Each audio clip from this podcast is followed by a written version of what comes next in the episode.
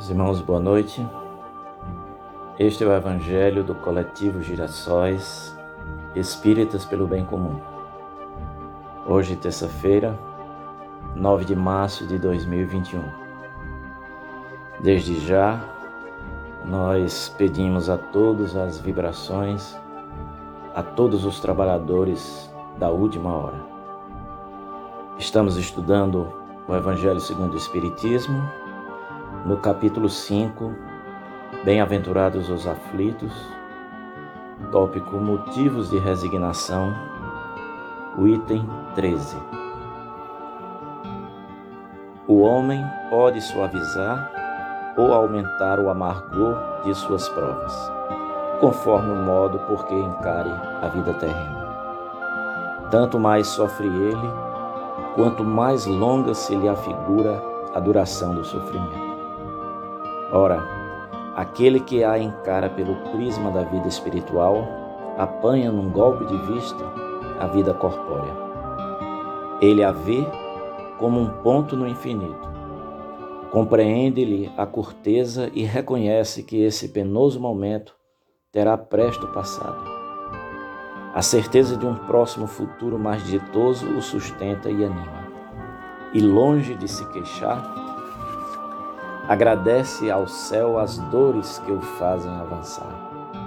Contrariamente, para aquele que apenas vê a vida corpórea, interminável lhe parece esta, e a dor o oprime com todo o seu peso.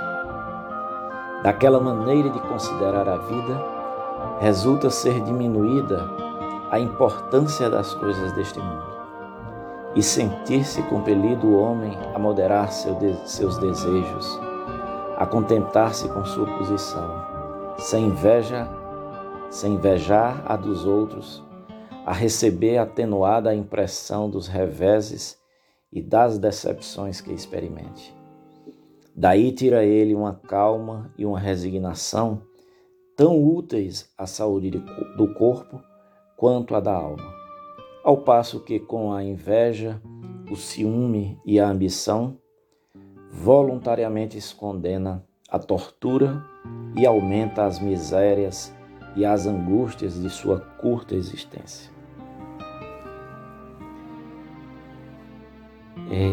Este capítulo que nós estamos estudando, capítulo 5, Bem-aventurados os aflitos, é um dos mais volumosos do livro O Evangelho segundo o Espiritismo, excetuando aquele capítulo da coletânea de preces espíritas. Achou por bem Kardec, junto com os espíritos superiores, estudar em detalhes a questão do sofrimento e da dor, visto ser este tema o mais presente nas filosofias, nas religiões, em todos os tempos. E uma questão que sempre desperta no ser humano indagações sem fim. No momento que atravessamos de extremas provações, dores pelo desencarne de parentes e amigos, os temores da doença e de suas consequências. E se não bastasse a pandemia em si, com tantas amarguras, Ainda temos que conviver com a ignorância, o fanatismo, a negação e o desprezo de uma das maiores conquistas da humanidade, que é o conhecimento científico. Um momento tão duro que passa a humanidade se torna um grande teste de fé para os que cultivam algum tipo de espiritualidade, para todos os religiosos. Para os chamados ateus, eles vêm reforçados os seus argumentos de negação. Onde está Deus? Por que Deus permite tanto sofrimento? É, e as religiões tradicionais nunca tiveram respostas satisfatórias para tais perguntas, principalmente nas situações de extrema dor e de sofrimento. Falar em castigo divino ou simplesmente é a vontade de Deus, não satisfazem a mente né, do homem na atualidade. O Espiritismo lança luzes sobre essa questão. Reencarnação, lei de causa e efeito, provas, expiações, pluralidade e evolução dos mundos.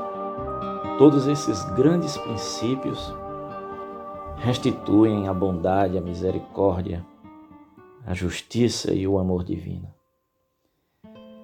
As dificuldades humanas não são mais castigos divinos, mas consequências do nosso passado delituoso e também do nosso presente tão cheio de absurdos.